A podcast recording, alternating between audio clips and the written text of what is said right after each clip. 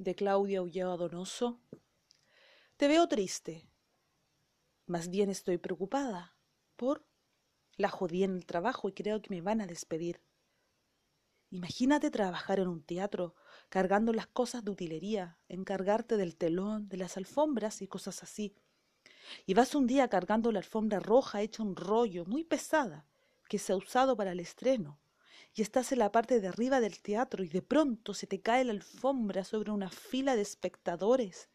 Le vas torciendo el cuello, clac, clac, y va rodando y rodando hasta que finalmente se desenrolla en el tablado y la actriz, mala de la obra y mala actriz a la vez, piensa que es parte del drama y en medio del acto camina sobre la alfombra triunfante y la gente se va del teatro y solo queda en la sala esa fila de espectadores con el cuello roto, quejándose e inmóviles.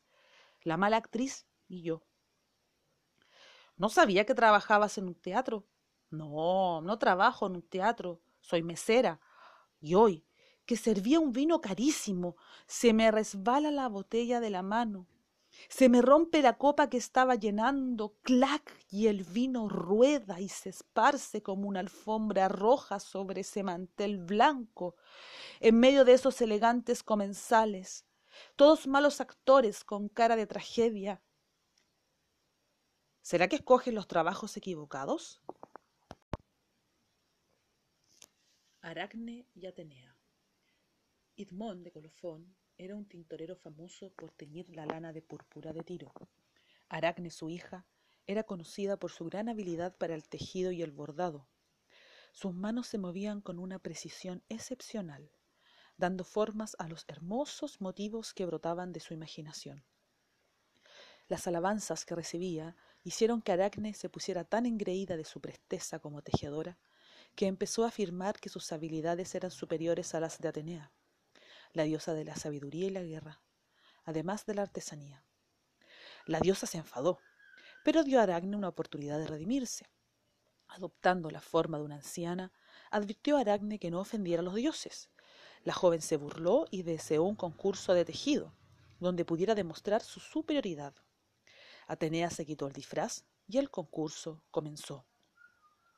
Atenea tejió la escena de su victoria sobre Neptuno, que inspiró a los ciudadanos de Atenas a bautizar la ciudad en su honor.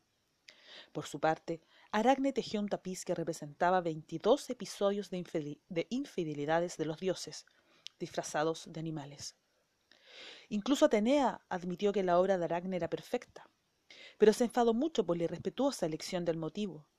Perdiendo finalmente los estribos, destruyó el tapiz y el telar de Aracne, golpeándolos con una lanza, y también a la joven en la cabeza. Aracne advirtió su insensatez frente a la Atenea y quedó embargada por la vergüenza. Huyó e intentó ahorcarse. Compadeciéndose Atenea, suavizó el cruel destino de la que estaba colgada. Entonces roció con jugos de hierba su cabello, aflojó la soga y cayeron enseguida sus orejas, nariz y su cabeza se hizo pequeña. Su cuerpo se redujo y a los costados se adhirieron unos dedos en vez de piernas. Así, convertida en araña, se dedicó a tejer para siempre sus telas.